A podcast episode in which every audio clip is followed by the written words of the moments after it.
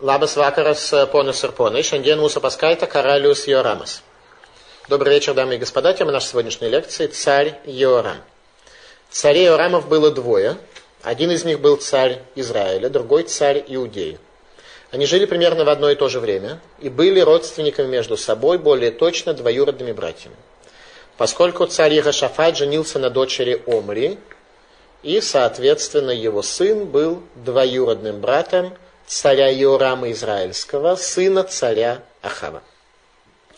Мы с вами уже подробно познакомились с образом Иорама Израильского, который жил в период пророка Илиши и был достаточно слабо подвержен впечатлениям, которые вызывали чудеса и пророчества пророка Илиши, а образ царя Иорама, царя Иудеи – сына великого царя Иерошафата, раскроется перед нами сегодня. Отцы у них были очень разные, и правление у них было очень одинаковое. Царь Иерошафат был последним царем Иудеи, которому был подчинен Эдом. О царе Иерошафате молился Мошерабейну, Шма Рашем Коли Иуда, услышь Бог голос Иуды. Шей царя Егошафата коснулся меч Арама, и благодаря молитве царь Егошафат спас себе жизнь, потеряв царство, когда уже в годы его жизни царил его сын, тот самый царь Егорам, о котором мы сегодня говорим. Суть образа царя Иорама приводит нам Мидраша Гада, говоря следующие слова. וירא השם כי שנואה לאה, שראה הקודש ברוך הוא, שעתידה להוציא בנים רשעים, ואלו הן יהורם, אחז, יואש, Минаше, Амнон, Егояким, Циткиягу. И увидел Бог, что ненавистна Лея, что Якова Вину, у него было две жены, Лея и Рахель, и Якова Вину любил Рахель, сказано, а Лея не была любима в глазах его. Что значит, она не была, она была как бы ненавистна в глазах его? Что увидел Всевышний благословлен он, что в дальнейшем она приведет к рождению своих потомков, которые будут нечестивые. И это царь Егорам, царь Ахаз, Йоаш, Минаше, Амнон, Егояким и Циткияу. Шесть царей Иудеи, которые будут нечестивыми, Первый из них, с которым мы столкнулись с вами сегодня, это царь Егорам. Давайте посмотрим, что сказано нам об этом в восьмой главе второй книги царей. В пятый год царствования Йорама, сына Ахава, царя Израильского, стал царем Йорам, сын Йошафата, царя Иудейского – они жили в одно время. 32 лет был он, когда он стал царем. 8 лет он был царем в Иерусалиме. Исследовал он путям царей израильских, как поступал дом Ахава, потому что дочь Ахава была его женой. То есть мать его была сестрой царя Ахава, а жена его была дочь царя Ахава. И делал он то, что дурно в очах Господних. Но не хотел Господь погубить идею ради Давида, раба своего, так как он обещал ему дать светильник ему и детям его на все дни. В дни его Иорама отложился и дом от Иудеи, и поставили они над собою царя. И прошел Йорам в Цаир, и с ним все колесницы, и было встало ночью и поразил Идемян, окружавших его, и начальников над колесницами, но народ убежал в шатры свои. Израильтяне нанесли и дому поражение, и, не завершив кампанию, разбежались. И отложился и дом от Иудеи до сегодня, до сегодняшнего дня, и дом не подчинен Иудее, то есть до прихода Машиих. В то же время отложилась и Ливна – Оказывается, есть еще один город, который отложился от правления царя Егорама, царя Иудеи. Остальные же дела Иорама и все, что он сделал, описаны в книге летописей царей иудейских, И почил Йорам с отцами своими, и погребен был с отцами своими в городе Давида, и стал царем вместо него Ахазиягу, сын его. Все, что написано о царе. Согласитесь, совсем немного. И нам с вами нужно будет сейчас попытаться из этого что-то выучить. Что можем из этого выучить? Информации достаточно мало. Сказано, что шел он путями царей израильских, то есть был нечестивым. По причине чего, что бат Ахав гайтало Луиша, что дочь Ахава была ему женой. Что это за дочь? Аталия, с которой мы познакомимся с вами в следующих лекциях. И комментаторы расходятся во мнениях, была ли Аталия сестра царя Ахава или дочь царя Ахава. Есть, хотя здесь написано, на первый взгляд, достаточно ясно, что она была дочерью царя Ахава, но поскольку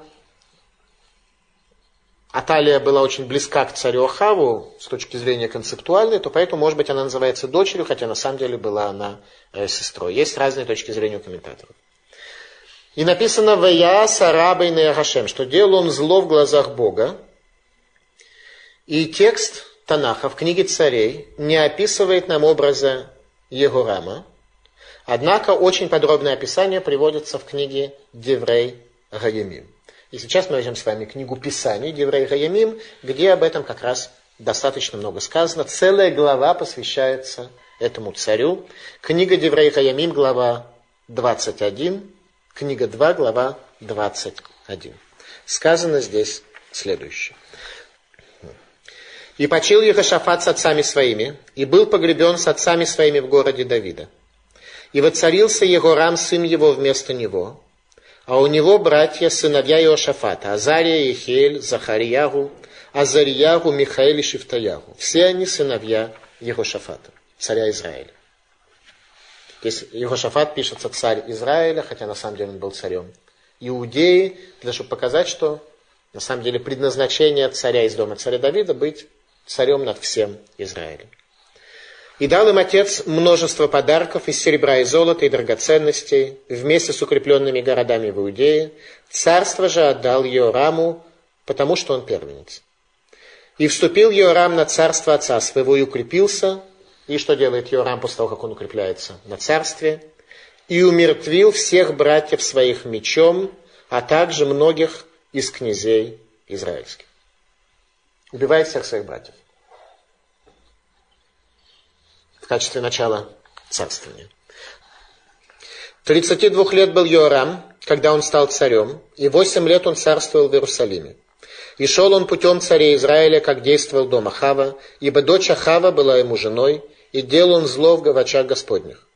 Но не хотел Господь губить дом Давидов из-за союза, который он заключил с Давидом, обещав дать ему светильник, ему и детям его на все дни. То есть царство Давида, оно вечно, и даже если еврейский народ и цари ведут себя недостаточно возвышенно, Бог никогда не порвет с ними связь. В дни Юрама отложился и дом от Иудеи, то же самое повторение, то же самое повествование. И восстала Ливна. И теперь мы видим текст, который у нас отсутствует в книге царей, зато присутствует в книге Деврей Хаямим. Сказано так.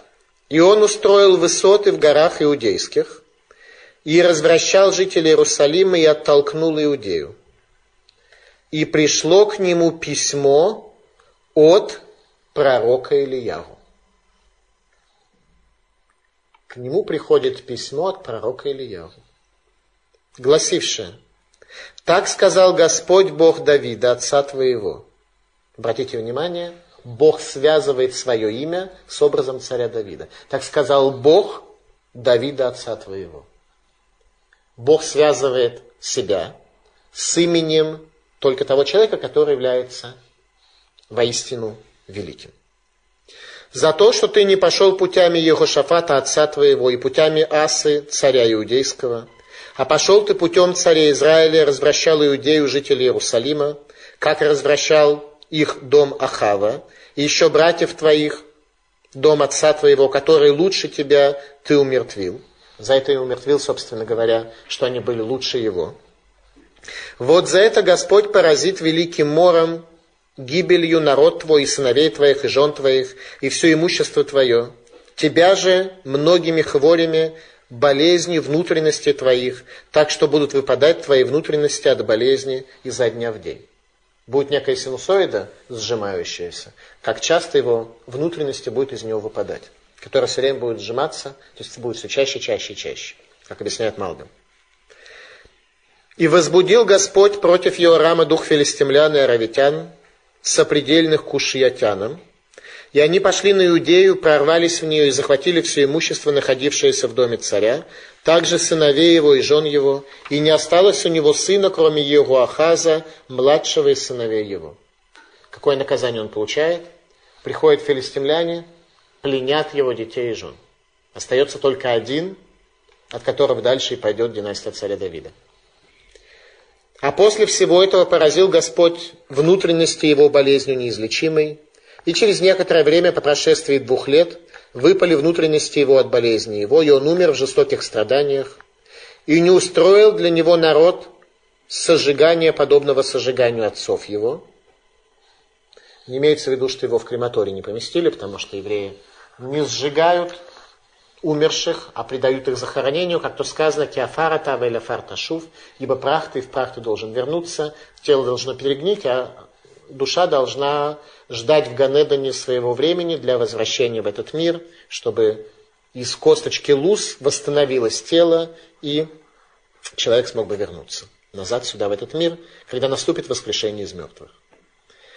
32 лет был он, когда воцарился, и 8 лет царствовал в Иерусалиме, и отошел он безрадостно, и похоронили его в городе Давида, но не в царских гробницах. То есть царя Егорама народ отказался хоронить в гробнице царей. За его путь, за его великие достижения. Давайте попытаемся понять, что здесь происходит. Что за образ царя Иорама, кем он был? Ктубот, Вавилонский Талмуд, говорит, «Мимале макома вотавгая». Царь Иорам восполнял место отцов своих. Как объясняет Раши, Хашув Кавив. Он был важен, как отец его. То есть царь Йорам был человек большой. После этого будут в Иудее цари, которые будут, к сожалению, царями маленькими. Царь Йорам был человек большой, царь большой. И проблемы, которые перед ним стояли, они тоже были большими. Нам текст не пришел в данном случае описать какого-то упрощенного человека, который предавался каким-то грехам, каким-то страстям, каким-то проблемам. Речь идет так или иначе о большом человеке. И изучая его, мы должны отнестись к нему с должным уважением. Вело аво Хашем легашхитат бей Давид леман габрит ашер карат ле Давид. Но, тем не менее, не пришел Всевышний к тому, чтобы уничтожить дом Давида, ибо обещал дать ему светильник царства, ему и детям его во все дни. Так объясняет Малбин. «Ине абрит ашер карад Гашем ле Давид, гифтиху шим язву банав это Тора, Гашем я анишем, вело ясир мирем милуха». Вот завет, который заключил Всевышний с царем Давидом. Обещал ему, что если оставят сыновья его Тору, то Всевышний накажет их, но не устранит от них царство, не откажется от их династии, от дома царя Давида. Об этом говорит царь Давид в 89-м псалме. Карати брит лебехири, нишбати ле Давида вди. Им хокота и халилу, мицвотай ло ишмору, упакати бешевет пишаму бен нагаим авонам. Вехаздилу афир ему. Заключил я завет с избранным моим, поклялся Давиду рабу моему. Царь Давид был рабом Всевышнего. У него не было никакого я, как мы учили с вами о царе Давиде. Если законы мои будут осквернять, и заповеди мои не будут соблюдать, и вспомню я кнутом преступления их, и проказой грехи их, однако милость мою я не отниму от них. То есть цари будут наказываться, но царство от них не отнимается. Царство дому Давида принадлежит навечно. И царь Йорам начинает свое царство. Беямав Паша Эдом. В дни его совершил преступление, отделился, поднял восстание Эдом. Йорам побил Эдомитян, но армия разбежалась. И подчинить Эдом он уже не смог до конца дней, а до Йомазе.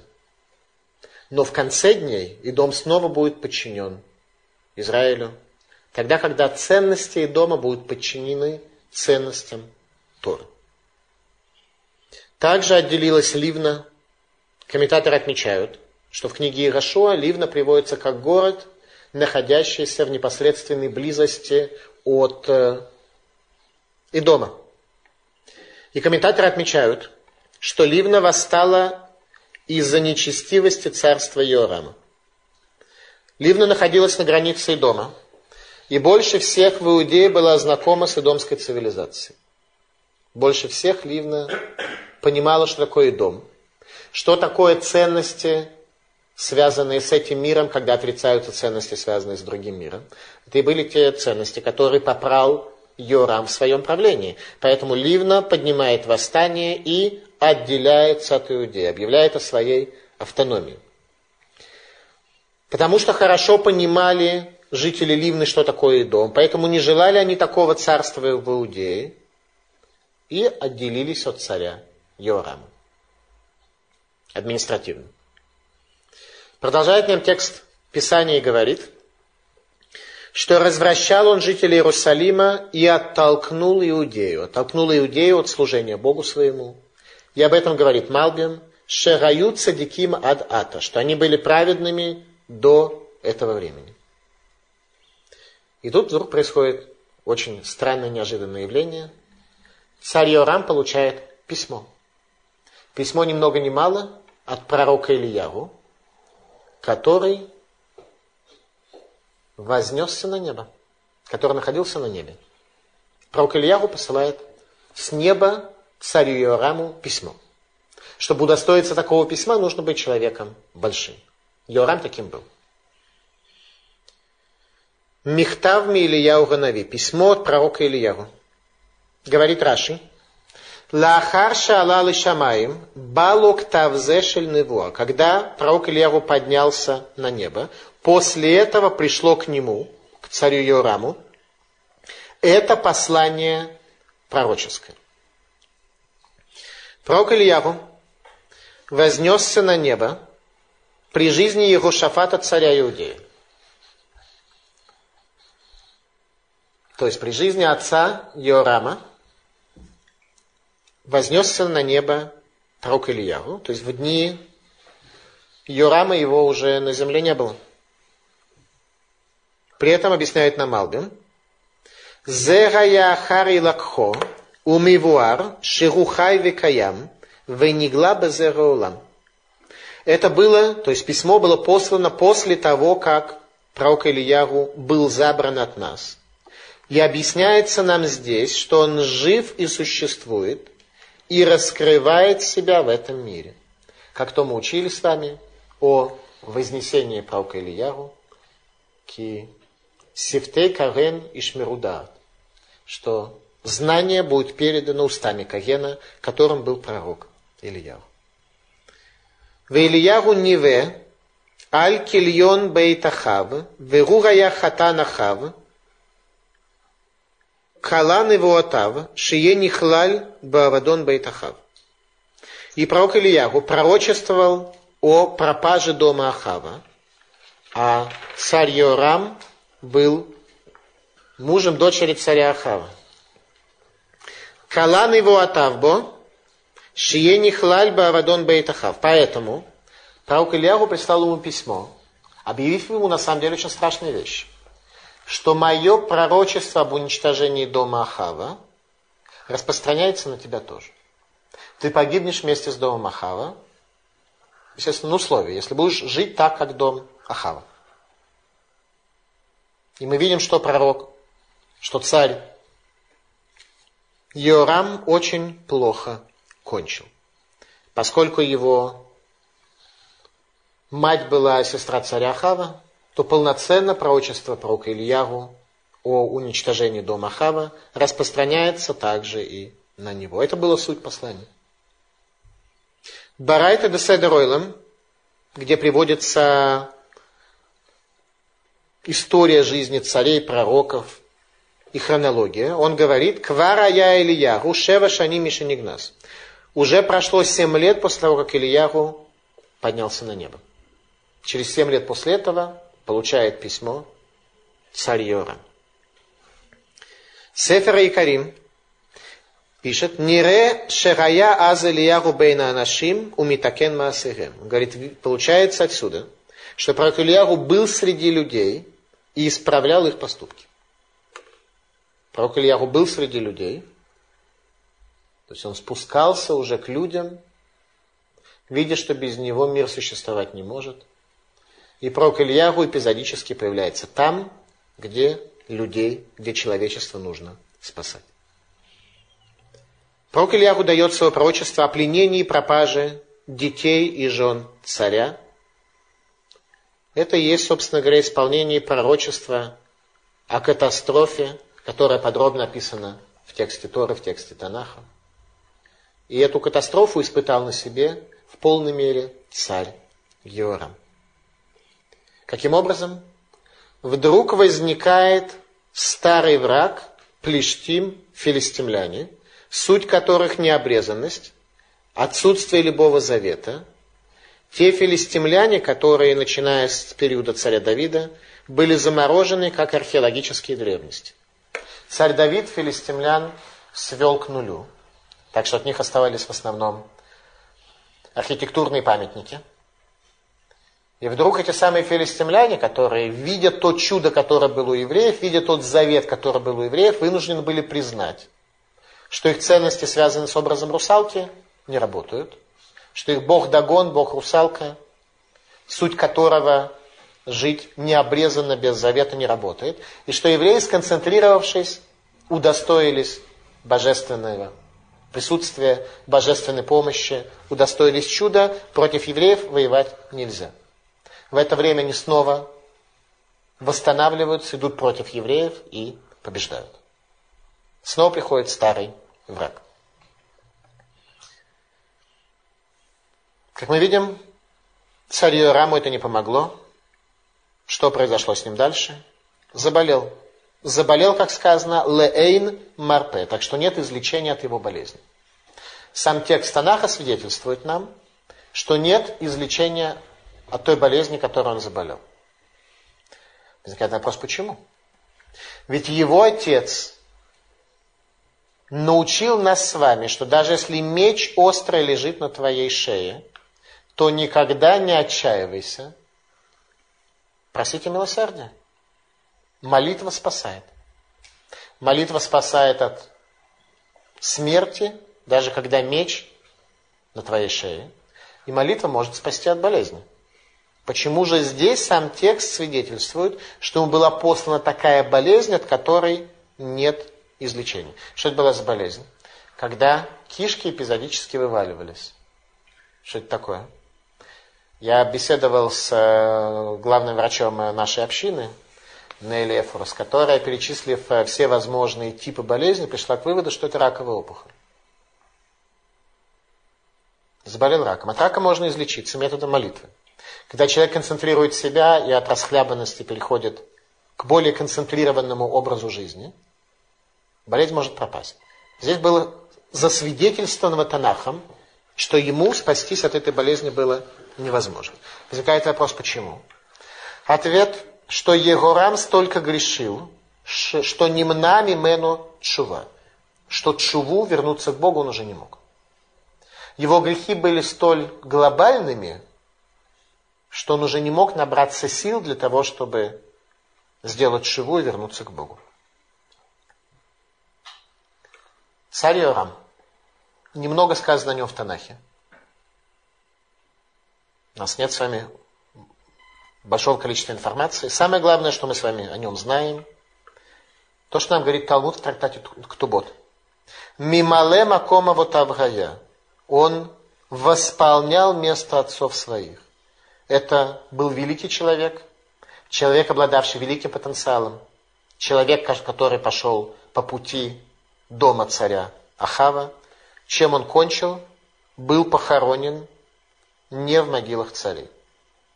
Народ отказался похоронить его в могилах царей. Ваялех блохинда. И он ушел из этого мира безрадостно. Что значит безрадостно? Петрон коль емав, говорит Раши, гая бера убатахалуим, ваалав ниткаем, рее натати лифанеха, гайом это хаим, это тов, ве это мавет, ве это ра. Что вся жизнь его, говорит Раши, была во зле и в болезнях. И он исполнил своей жизнедеятельностью то, что сказано в книге Дворим, «Смотри, дал я перед тобой сегодня жизнь и добро, смерть и зло. Ну и выбери жизнь». Царь Йорам выбрал смерть. И пророк Ильягу предупреждает царя Иудеи о раковой опухоли, которой тот заболеет, когда кишки самопроизвольно, эпизодически вываливались из брюха. И все это было сопровождено большими страданиями. Ваелех блохимда, и жил он безрадостно и не был похоронен в могиле царей.